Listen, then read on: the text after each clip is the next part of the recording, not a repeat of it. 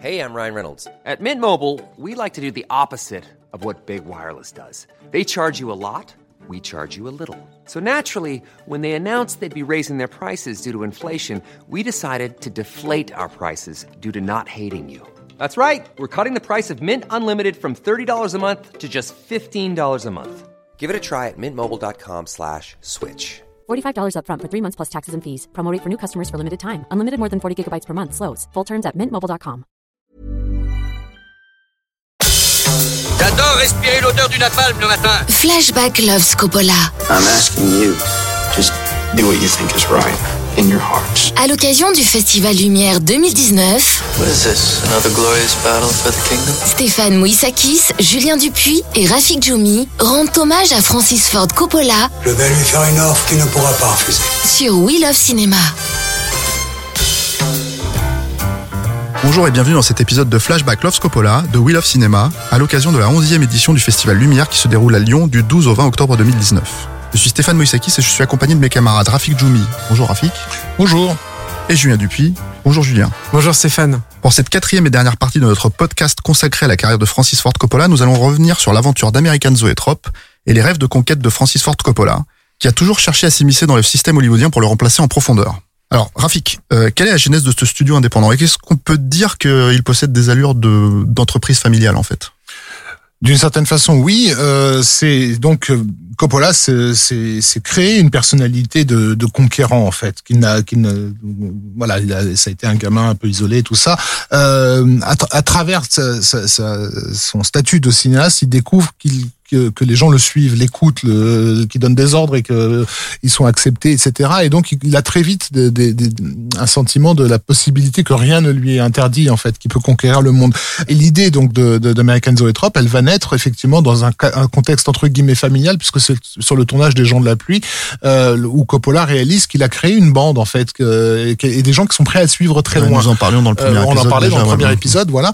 Euh, et, et, et donc euh, il a découvert ça et aussi la possibilité de, de- avec le matériel moderne, en tout cas moderne de l'époque, euh, de concevoir les films autrement. Mm. Or, euh, le Hollywood dans les années 60, Hollywood est, est une forteresse qui est en train de s'écrouler de vieillesse. Tout le monde sent que quelque chose va la, va la, va la, va la remplacer et Coppola veut être ce, ce, ce, ce quelque chose. Donc il va, en fait, euh, pendant la, la tournée européenne pour présenter les gens de la pluie en Europe, il va découvrir au, au Danemark un studio qui s'appelle Lanterna Films et qui est équipé de, de, de bandes montage et de mixage que Keller et Steinbeck, qui sont beaucoup plus souples et modernes que les Moviola euh, à l'ancienne qu'on qu'on emploie encore à, à Hollywood.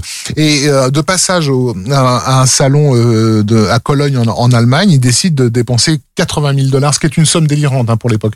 Il décide de, de- de dépenser 80 000 dollars de matériel pour le faire directement aller au- aux États-Unis sur un coup de tête en disant c'est bon, je, je lance Zoetrope. Euh, il dit de cette époque-là, je me disais que je vendrais ma maison de campagne et ma voiture si nécessaire, mais en fait j'avais déjà dépensé quatre fois plus que ça. Donc il est, super endetté, mais il a, il a son, son matos. Et donc euh, il en restait plus qu'à ce moment-là qu'à trouver des, des, locaux et su- surtout à trouver un, un partenariat. Alors les locaux, ils vont, ils vont euh, les installer à San Francisco parce qu'il y a aussi l'idée du symbole, c'est que Hollywood ne sera plus à Los Angeles, ça sera à San Francisco.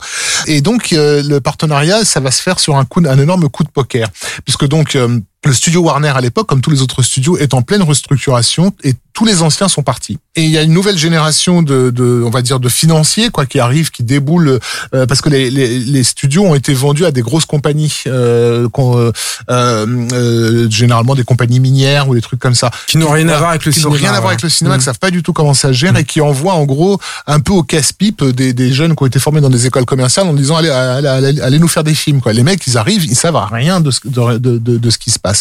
Et donc euh, euh, euh, chez, euh, chez chez Warner un des producteurs de, John Calais, euh, lorsqu'il déboule, euh, lorsqu'il prend ses fonctions, il tombe sur un télégramme euh, donc d'un certain Francis Ford Coppola euh, qui lui dit j'espère que les changements de, de dans la dans, votre hiérarchie ne remettent pas en cause les contrats que nous avions euh, vous, vous et moi quoi sur sur tous les films.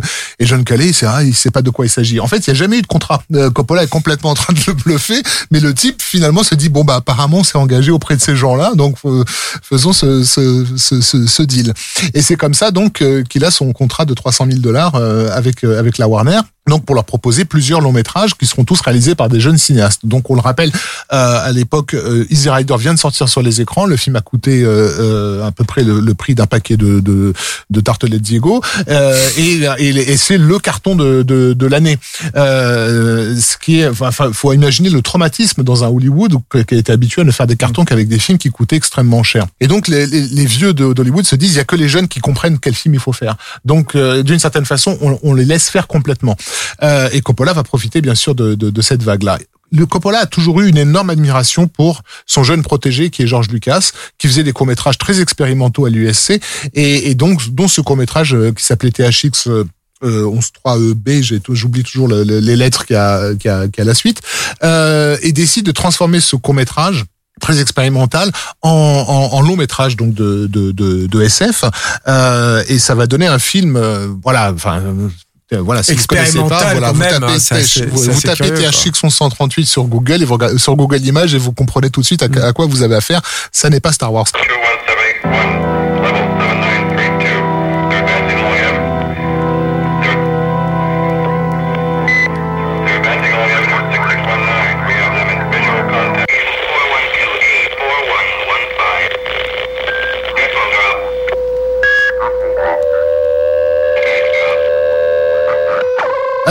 Euh, et, donc film très autorisant, euh, très politique, très voilà machin.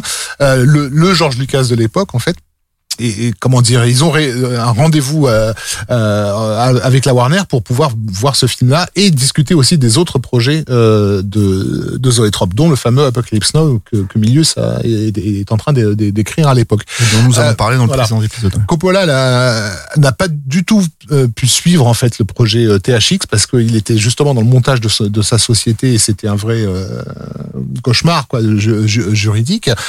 donc en fait, la vérité c'est qu'il il va découvrir le quasiment en même temps que, les gens de, de, la Warner, mais, mais alors qu'il le leur a survendu pour faire les choses bien, euh, il veut mettre tous les scripts qui ont été écrits dans, dans une belle boîte. Donc, il fait faire une belle boîte dans un beau bois bien verni, en fait. Et c'est un, un, un, de ses collègues euh, de, de qui, qui fait remarquer, mais mon Dieu, on dirait un cercueil, en fait. Euh, la, la, boîte qu'ils envoient à la Warner. Effectivement, ça va être un cercueil parce que lorsque THX 138 va être présenté euh, à la, à la Warner, euh, les, à, la, à la fin du film, tout le monde va se retourner et, John Calais va, va, va partir en disant mais qu'est-ce que c'est que ce merdier? Euh, Je me serais éventuellement attendu à Easy Rider 2, mais là aucun d'entre vous n'a su ce qu'ils étaient en train de faire avec cet objet. Donc bref, c'est la cata absolue. Et donc non seulement le THX 138, ils en veulent pas en l'état, il faut réparer le film, mais en plus les projets suivants, vous pouvez les mettre euh, bien profond, quoi. Euh, donc à peine Zoetrope lancé, c'est déjà le, le, le, le, cataclysme. Et Warner, leur, euh, comment dire, euh, va, va lui faire sentir bien, bien, bien fort les 300 000 dollars qu'il qui leur euh, qu'ils ont avancé et qu'il n'a plus, hein, bien sûr. il doit aussi de l'argent à Roger Corman par ailleurs. dans un autre épisode, on parlait du parrain et de l'endettement de, de, de, Coppola. ça vient de, de, de, de cette époque-là. C'est-à-dire qu'il va fuir ses créances la moitié du temps en fait quand quand quelqu'un frappe euh, ou sonne à sa porte c'est pas lui qui va qui va répondre il est, il est caché au cas où il doit sortir par la fenêtre et disparaître dans dans dans, dans la nature. Donc Zoetrope commence mal on va dire. Mais évidemment le succès euh, ahurissant et totalement inattendu du, du parrain va lui permettre de relancer ces, ces rêves-là. Mais il va pas être le seul à, à suivre euh, ce rêve. Euh, Lucas, qui était euh, euh, dans la hiérarchie en fait euh, un des gestionnaires de de de The Trop, de, de lui aussi va se dire il y a peut-être effectivement quelque chose à faire dans cet ordre-là. Et Lucas, quand il va tourner American Graffiti, il va créer uniquement sur le papier. Bon, au départ, c'est rien du tout. Hein, une petite boîte qui s'appelle Lucasfilm. Mmh. Et donc, on, on verra ce que ça deviendra par euh, par, euh, par, par, par, la suite. Mais tu dirais que c'est la version réussie d'American Zoetrope, entre guillemets, d'une certaine façon, tout ce que Lucas euh, a entrepris avec euh, Lucasfilm, c'était en fait dans la continuité de ce que Coppola voulait faire, parce que Coppola voulait vraiment tout revoir avec mmh. euh, avec Zoetrope. Il s'agissait de faire les films d'une nouvelle façon, euh, donc de la façon la plus libre possible quand on allait faire des films comme Les gens de la pluie, directement sur la route, etc., mmh. avec les vrais gens, etc. Euh, Lucas à cette époque-là, il rêvait de pouvoir s'acheter une camionnette dans laquelle il y aurait un studio de montage, euh, etc. Il reprenait un petit peu, ils étaient un peu dans comment dire dans le rêve qu'avaient eu certains cinéastes soviétiques juste après la révolution, où il y avait eu cette énorme train qui, avait, qui traversait le pays avec des, des bancs de montage et il tournait des scènes qui, qui montaient le soir même dans ce train en fait. Donc c'était un peu dans, dans, dans cet esprit-là que qu'ils que, espéraient révolutionner le, le cinéma et, et voyaient bien que le matériel évoluait et que avec lui évoluerait la façon même de faire de faire les films en fait. Donc la technologie n'était pas vue comme quelque chose de, de, de barbant au rasoir, c'était quelque chose dont il fallait s'emparer et d'enthousiasmant euh, voilà. et hein, enthousiasmant, tout voilà, d'expérimental, mais au sens propre du terme, Mmh. mmh. d'essayer des choses nouvelles. Et Zoetrope va servir à Coppola en partie à, à, à, à, tenter ça en fait, à essayer de, de capturer tout ce qui est nouveau. Euh, et l'arrivée de la vidéo euh, de, de, à la fin des années 70, il, il va être un des premiers à, à vouloir vraiment euh, s'approprier ce, ce, nouvel outil et trouver qu'est-ce qu'on peut faire avec de, de, de, de nouveau. Alors justement, le, le, parmi les films, alors on a parlé de Apocalypse Now dans un précédent épisode, qui est quand même un, un gros euh, gros titre en fait pour American Zoetrope. C'est quoi les films euh, qui peuvent définir en fait ce rêve fou qu'avait qu'avait Coppola? Moi, je pense notamment à son film d'après, qui est Coup de cœur, mm -hmm. qui est une comédie euh, musicale totalement expérimentale, oui. sur laquelle justement il a il a expérimenté ce que tu disais là, ce, ce procédé de retour vidéo qui lui permettait de, de repenser le film, mm. qui était aussi un petit film à la base.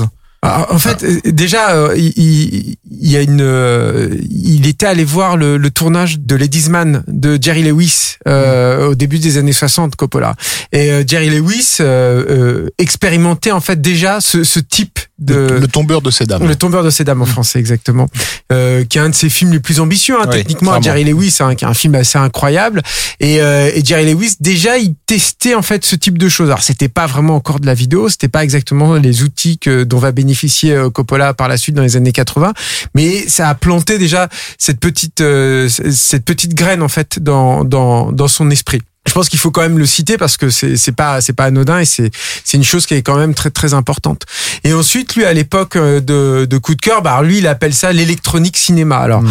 c'est un peu un terme un peu un peu finalement c'est un peu fourre-tout, c'est pas forcément toujours très évident de voir ce qu'il entend par là, c'est-à-dire est-ce qu'il parle déjà de de, de montage euh, euh, numérique en fait, ce qui va devenir plus tard la vide et euh, avec le montage numérique tel qu'on a connu. En fait, le vrai truc à l'époque et surtout pour Coup de cœur et puis en, en, ensuite pour Rusty James et puis Outsider, c'est en gros de faire ce qu'on a appelé plus tard des animatiques, c'est-à-dire de, de, la prévisualisation, de la prévisualisation, c'est-à-dire de filmer euh, les comédiens ou alors des doublures pour les futurs comédiens, mais euh, de, devant un, un, fond bleu d'incrustation et ensuite d'incruster les comédiens sur un, un dessin qui est repré qui est censé représenter le futur décor et de faire un prémontage en fait de tout ça. On revient sur quelque chose dont on a déjà parlé sur les précédents podcasts, qui est cette façon nouvelle de d'écrire un film en fait. Cette dénégation de, de l'outil scénario. C'est-à-dire comment tu peux euh, euh, te débarrasser de tout le côté écrit et finalement littéraire du cinéma pour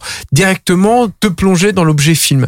Alors là où ça va pas prendre tout à fait, c'est que déjà il est très en avance sur son temps, mine de rien, Coppola, quand il fait ça. À l'époque, personne ne fait ce type de, ne fait ce type de choses.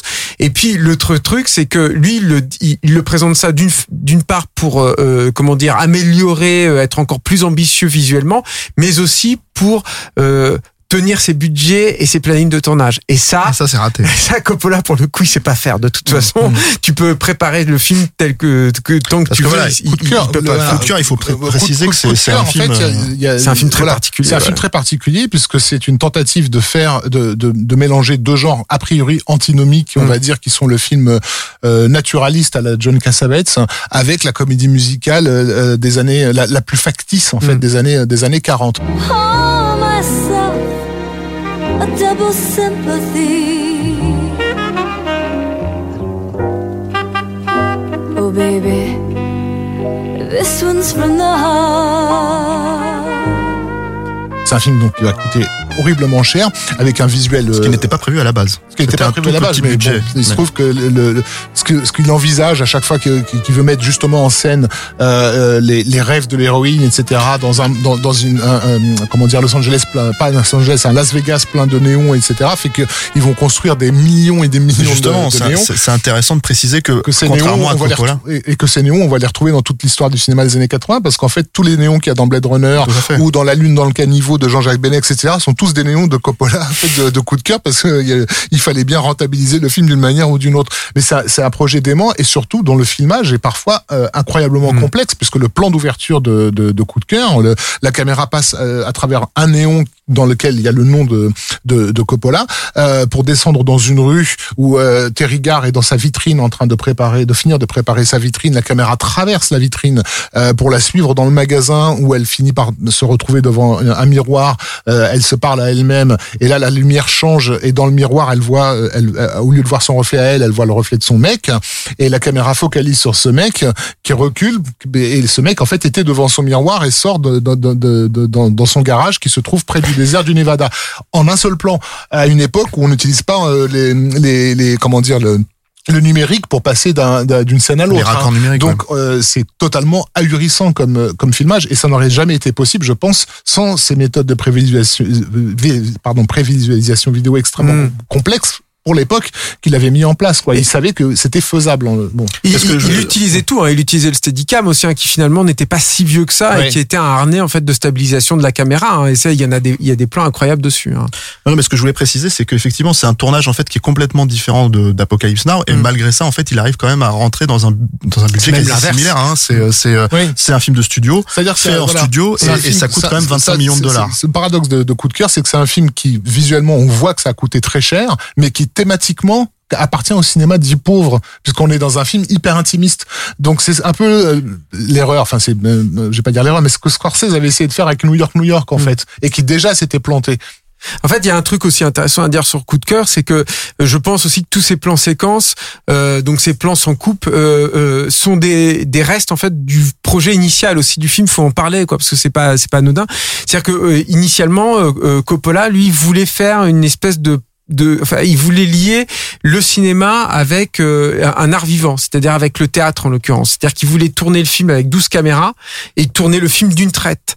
Et il espérait euh, de cette façon euh, capter avec la caméra euh, l'énergie, euh, le stress aussi, le trac euh, que les comédiens peuvent ressentir euh, quand ils interprètent une pièce de théâtre ou, euh, ou les, les, les, les chanteurs lyriques peuvent ressentir quand ils quand ils interprètent un, un, un opéra. Bon, ça s'est pas fait parce qu'il s'est pas entendu avec son directeur de la photo là-dessus. Puis c'était un projet encore plus plus délirant, mais c'est c'est aussi intéressant. C'est genre coup de cœur. Il faut jamais oublier ce film-là parce que aujourd'hui où on peut retransmettre beaucoup, enfin on retransmet beaucoup de, de, de spectacles vivants au cinéma. Euh, se dire qu'il y a eu ce projet-là euh, au début des années 80 qui a été mis en place et qui pourrait aujourd'hui être tourné en direct, euh, diffusé directement dans plein de salles de, de cinéma, etc. Je trouve qu'il y a une voilà une perspective là à prendre qui, paradoxe, donne vraiment ouais. beaucoup de poids en fait c'est au, film de Coppola. Le film est, est un peu oublié aujourd'hui et en Mm. même temps, c'est- ça a été le film le plus pompé des années 80 par le vidéoclip et par la publicité, puisque toute l'esthétique pub des années 80 vient de, Et- de, de coup de cœur. Euh, mais y compris par le cinéma, hein, un film Voilà. comme La La Land, on en mais ce- parle. ce, caractère euh, tout à fait. Mais ce caractère expérimental, il n'est pas uniquement dans la fabrication des films, il est aussi dans les films qu'on va proposer euh, via via via ce studio. Et là aussi, c'est particulièrement euh, gonflé. Donc déjà dès les années 70, il va distribuer des, des- des films hyper euh, comment dire euh, d'avant-garde, on va dire, c'est-à-dire littéralement des, des comédiens filmés devant un, un, un- un- un- une toile euh, une toile cirée quoi, euh, euh, des trucs comme Ludwig Requiem for Virgin King ou euh, Hitler euh, film from Germany, tout ça aux, aux Américains. hein. Euh, en 1980, donc voyant que son idole de toujours Kurosawa euh, ne trouve plus du tout de financement euh, dans son propre pays, euh, il va il va décider de vraiment de sortir son chéquier pour produire Kagemusha, qui est une grosse production quand même avec qui son ami George deux Lucas. versions différentes d'ailleurs. Il y a une version japonaise Ouais. et une version américaine. Ouais. Euh, donc il va y avoir ça. Il va, il va, il va, il va participer au financement aussi de Godard avec euh, Sauf qui peut la vie euh, et il va faire venir euh, d'Allemagne Wim Wenders qui est un réalisateur très festival quoi pour lui faire faire un film à gros budget quand même qui était le Hamet euh, une reprise un film de détective privé euh, avec sa star de, de, de, de coup de cœur dans le rôle principal qui va être un échec euh, financier Mais comme monumental coup de aussi cœur, il faut le préciser parce que, comme on le disait dans l'épisode précédent, euh, euh, Apocalypse Now, ça a été un, un film très dur à faire, très dur à monter, qui a coûté très cher, mais qui a été un succès Mm. et qui dont la carrière continue encore aujourd'hui. Alors que Coup de cœur, pour le coup, ça a été un vrai bide au moment de sa ah, sortie. Et qui- et ouais. peut même pointer du doigt comme vraiment le, le film qui, euh, qui a enterré, C'est- qui, c'est qui la- a commencé à enterrer vraiment les rêves de, de Coppola en fait. et, et c'est et C'est la- c'est même le c'est- film qu'il a enterré, il s'en est jamais remis en fait. Hein, de coup Et de c'est la cœur. fin. Pour, pour moi, c'est la véritable fin du nouvel Hollywood euh, coup de cœur. On- on- généralement, on parle de la, de la porte du paradis, mais Mm. c'est vraiment coup de cœur qui a mis un terme, un terme définitif. Et, et surtout, c'est ironique et terrible que ce soit un film comme ça, One from the Heart, c'est-à-dire littéralement, ça vient, ça vient de mon cœur. Je vous donne mon cœur, et en fait, en, en faisant ça, je, je, je tue tout, tout- tout ce qu'on a représenté durant les années 70. Alors parmi les autres films en fait qu'il a produit parce que donc il y a le Mishima de Paul Schrader qui est un film aussi extrêmement expérimental, très théâtral. Et c'est intéressant parce que même si on comme tu l'as bien noté, George Lucas, il va créer son vrai zoétrope avec euh, Lucasfilm parce que bon, les gens l'ont oublié aujourd'hui, mais Lucasfilm avait vocation à, à amener le cinéma de, de demain. Ça a été évidemment des trucs comme le THX, etc. Mais c'est aussi euh, à Lucasfilm qu'on va développer le montage virtuel euh, dès le début des années 80. C'est à Lucasfilm qu'on va développer l'image de synthèse avec euh, le, ce qui, deviendra plus tard Pixar. Mhm. donc Lucas, il va avoir les moyens lui de, de concrétiser les rêves de Coppola. Par contre, tous les films expérimentaux que Lucas s'engageait à faire, parce qu'il voulait lui aussi produire des films expérimentaux, il les a jamais fait. Mhm. Euh, le, il a peut-être réalisé en tant que bon gestionnaire que qu'il allait droit dans le mur, là où Coppola ben, sortait son chéquier et donnait de l'argent à des films dont on savait d'avance qu'ils n'allaient pas faire, faire faire des milliers et des cents. Ceci étant dit, il y a quand même des films qui sont restés dans, dans, dans l'histoire du cinéma, même si c'est des films qui ne sont pas donc forcément réalisés par euh, par Coppola. Bon, il, a fait, il en a fait quelques-uns avec American Zoetrope, mais je pense notamment en fait aussi à certains documentaires. Il y a Koyanis Katsi. Ah, le, les films de oui de Reggio, oui bien sûr. Voilà, c'est ça. Donc qui sont qui, sont des... aussi. Tout à fait, oui. Mais qui sont des documentaires. Je crois même que je ne dis pas de bêtises, il a eu l'Oscar aussi, euh, où il a été nominé, nommé en tout cas. Mais en tout cas, voilà, c'est des documentaires expérimentaux qui euh, traitent fondamentalement euh, de pas mal de thématiques que Coppola a essayé de traiter lui-même en fait. À sa façon, voilà, à sa façon dans le parrain ou ce genre de choses mais, mais de manière expérimentale mm. euh, avec la musique de de c'était le seul film à l'époque à être sorti au même moment aux États-Unis et dans le bloc de l'Est euh, en Union soviétique avec le même succès.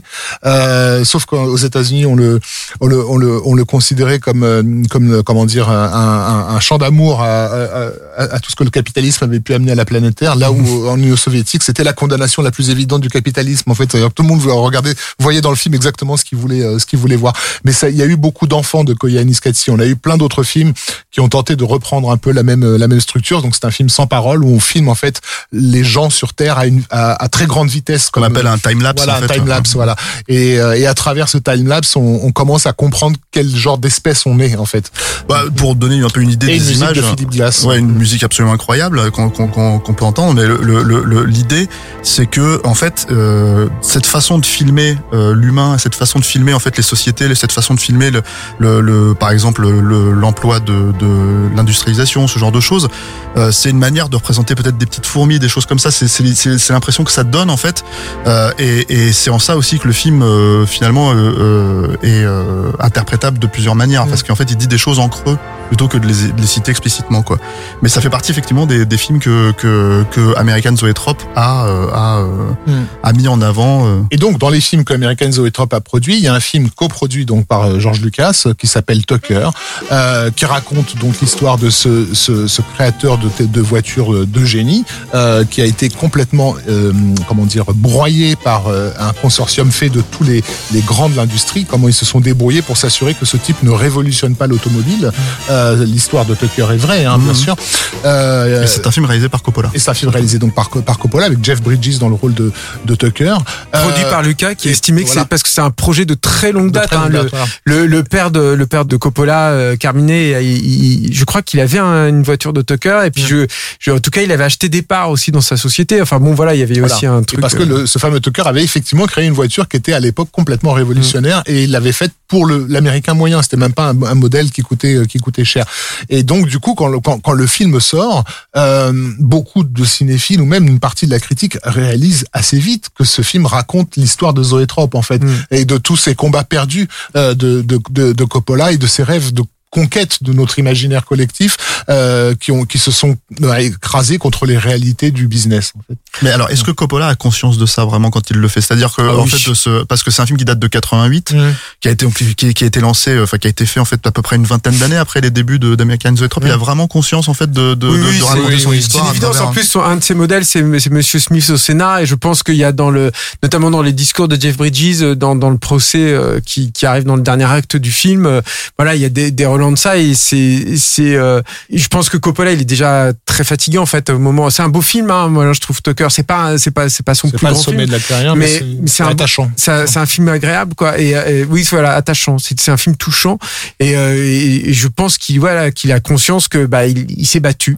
il a donné tout ce qu'il avait, bien au-delà de tout ce qu'il avait, et il a, et malgré tout, il a perdu parce que le système a été quand même plus fort que lui. C'est aussi le drame euh, et toute la beauté aussi hein, de la carrière de, de, de, Francis Ford Coppola, en fait, d'avoir euh, de s'être dressé seul euh, face à ce, ce, système absolument monumental qui a réussi à se réinventer, à, à péricliter un peu euh, pendant pendant sa carrière, mais aussi à se réinventer, et notamment grâce à lui aussi. C'est ça qui est paradoxal, quoi. Et alors, euh, American Zoetrope, c'est c'est un studio qui existe toujours. Enfin, c'est un, mmh. un label, voilà, un label, une boîte de production qui existe toujours. Il a produit beaucoup, beaucoup de films. Il a produit notamment les films de sa fille, mmh. euh, euh, Sophia. À votre avis, quel est le dernier film qu'on pourrait vraiment juger comme héritier de ce que Coppola a vraiment voulu faire dans dans sa carrière et en fait qui, qui serait représentatif de ça? Parce qu'après il a fait, après il a quand même produit, euh, par exemple, euh, il a fait Dracula, il a produit et réalisé Dracula, il a mm. produit une nouvelle version de Frankenstein par Kenneth Branagh. Tout ça, c'est c'est par le label de Zoetrope. Mais il a produit un peu de, de, pas mal de films, enfin quelques films d'horreur, par exemple. C'est un genre auquel on n'associe pas forcément Coppola, même s'il a démarré dans le genre euh, chez, chez Roger Corman. Mais il est, son nom était sur sur le générique de Sleepy Hollow de Tim Burton, mais aussi sur les deux Jeepers Creepers de, de Victor Salva, qui sont quand même surtout le premier des films vraiment intéressants. Enfin euh, parmi les derniers, Très étonnant, films d'horreur surprenants qu'on ait eu. Euh, ça, ça commence à dater.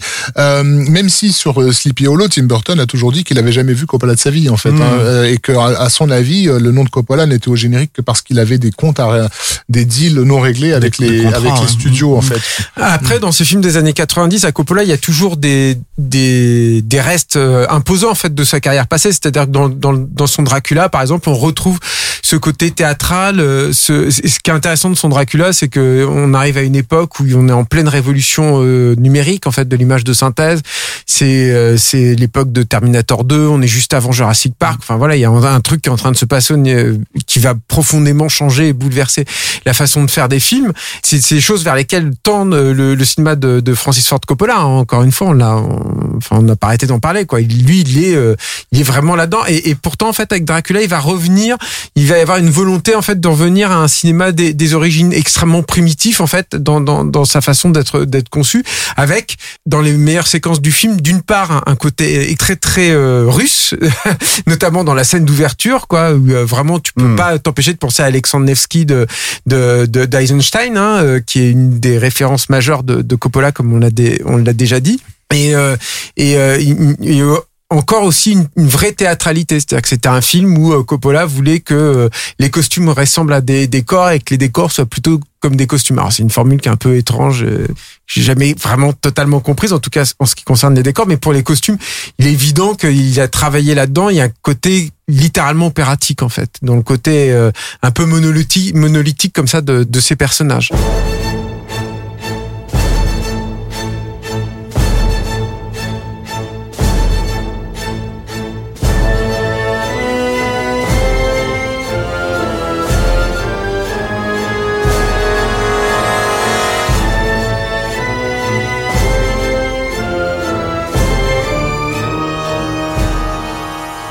Alors moi, j'ai pour peut-être boucler l'histoire sur sur American Zoetrope, euh, il y a un dernier projet en fait que Coppola sur lequel Coppola tourne autour depuis des années, des années, qui s'appelle Megalopolis, qui est un, grand projet de science-fiction qu'il a euh, apparemment en tête depuis maintenant 30 ans, 40 ans, mmh. quoi. Et, et, et, il en reparle en fait régulièrement. Il en a reparlé récemment. Est-ce que vous pensez que ça serait peut-être, s'il arrivait à le concrétiser, le dernier vestige en fait euh, de, de son empire, de son empire, ouais. Ce qui est sûr, c'est que c'est un film d'urbaniste et d'architecte. Mm. Et ça, c'est des choses aussi dont on n'a pas énormément parlé. Euh, on a cité euh, Dinta Voularis, en fait, son, son, son, son chef décorateur, mais euh, c'est un truc qui est important chez Coppola, ça c'est sûr. Il y a une, une, une façon d'appréhender l'espace et les volumes, en fait, dans, dans, dans l'espace qui lui est quand même très euh, très particulière, très spécifique quoi. Je j'ai employé plusieurs fois le, le terme d'opératique, mais voilà, ça c'est vraiment quelque chose qui se pose là chez lui. Et je pense que dans un projet comme Megalopolis, euh, il y, a, y, a, de ça. Il y a aussi un côté saga, et puis c'est un genre qu'il n'a vraiment jamais visité en fait mhm. euh, la, la science-fiction et je pense que c'est à la fois science-fiction et film choral en fait oui c'est ça voilà. c'est à dire que d'une certaine façon le parrain était déjà de, après Megalopolis si on l'avait justement amené à, à, à toute une ville d'ailleurs je serais euh, curieux de savoir ce que ce qu'il pense d'une série comme Sur écoute par mhm. exemple dont toute l'ambition est en fait de nous mettre en scène une ville mhm. euh, d'une saison à l'autre et le projet Megalopolis c'était ça c'est des tas de gens qui se croisent qui se connaissent pas forcément mais qui en fait fonctionnent dans la même intrigue. Quoi. Euh, chaque action de quelqu'un entraîne euh, des conséquences. Une version narrative de, de quoi. Voilà, tout à fait. Voilà, c'était la quatrième et dernière partie de Flashback Love Scopola, notre podcast consacré à la carrière de Francis Ford Coppola. Vous pouvez retrouver nos précédents podcasts sur la plateforme willofcinema.fr. Julien Rafik, merci à vous et à très bientôt sur Will of Cinema. Merci. Merci.